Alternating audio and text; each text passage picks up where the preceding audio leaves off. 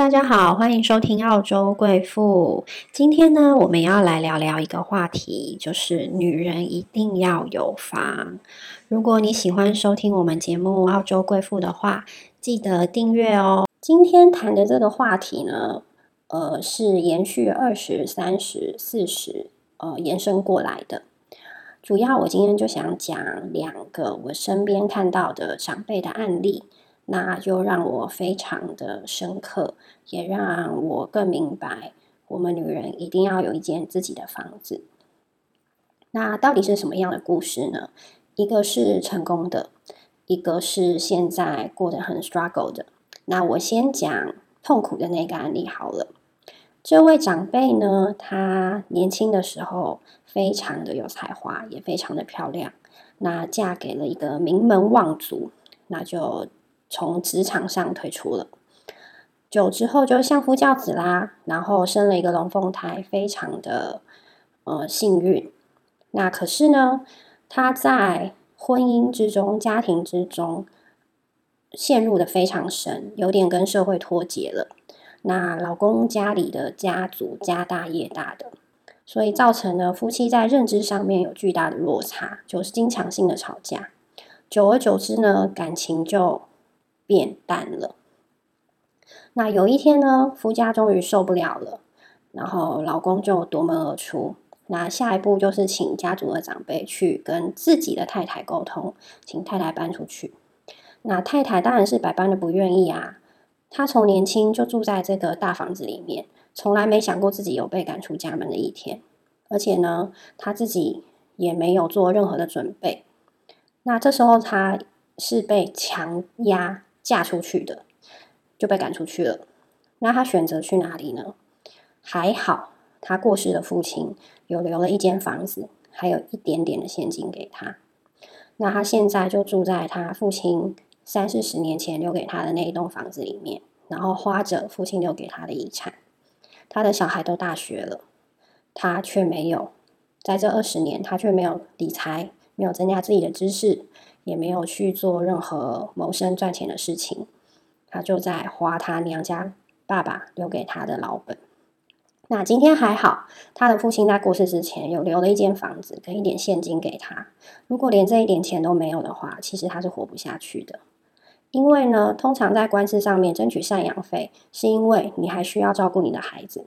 当你的孩子已经超过十八岁了，你还要争取赡养费的话，其实你是拿不到的。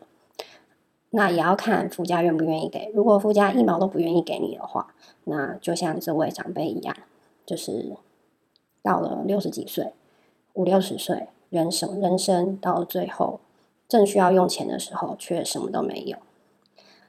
而他二十几年来生活在这个名门望族的家族里面，吃好喝好穿好，一下子呢从天堂跳到地狱去。他其实非常不习惯要过着拮据生活，要省吃俭用。要安排自己的吃穿用度的日子，所以这也是为什么我说女人一定要学会理财，一定要有一栋自己的房子的原因。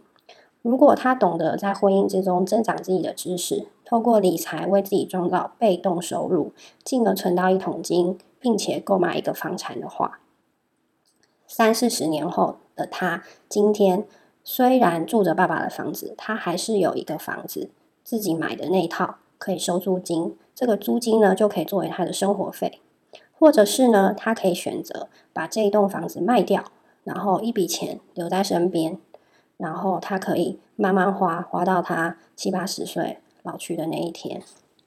那我觉得最不堪的是，现在的他还需要跟他大学的孩子开口，然后他们打工赚的钱一点点要赞助妈妈，那。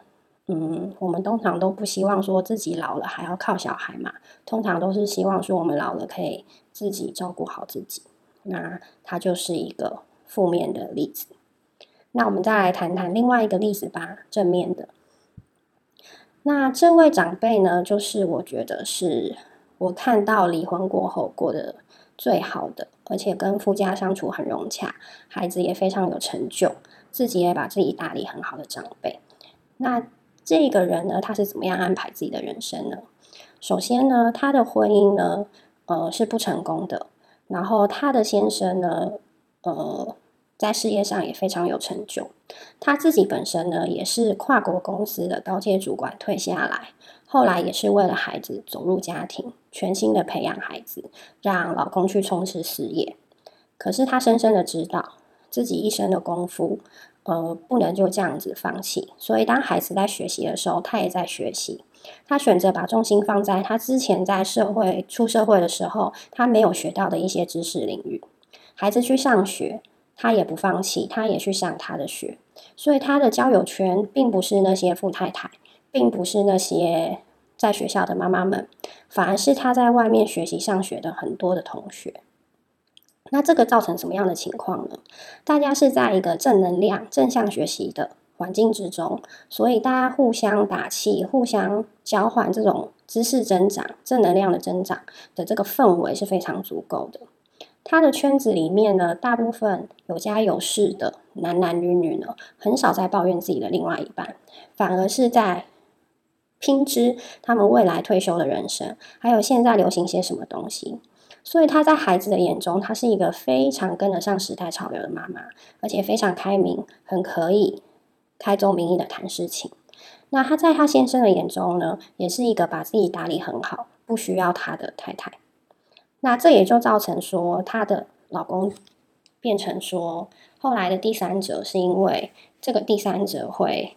强烈的表达她需要他，所以她等于是她填补了她老公的这一块。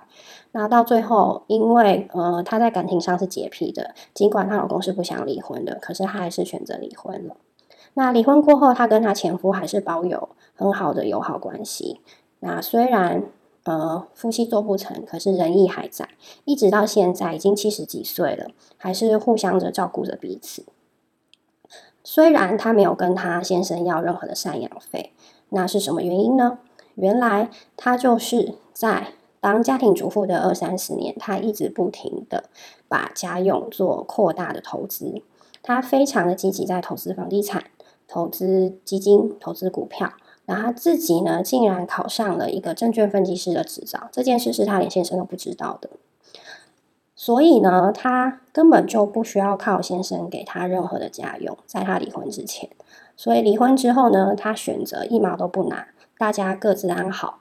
那她就搬到她自己呃买的一间房子，然后剩下她买的三间房子呢收租金，这个租金就作为她生活费的来源。那就是我们所谓的上流老人。那前面那个案例是下流老人。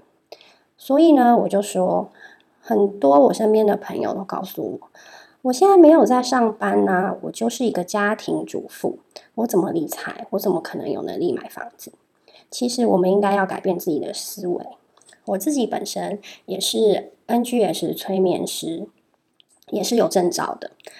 里面呢，我觉得催眠最大的意义呢，就是在告诉自己说，你一定要正能量的思考，不要预设立场。不要过多的担心，而且不要把自己局限在一个框框之内。当你越告诉自己做不到的时候，你就越做不到。你反而是应该要想办法去突破。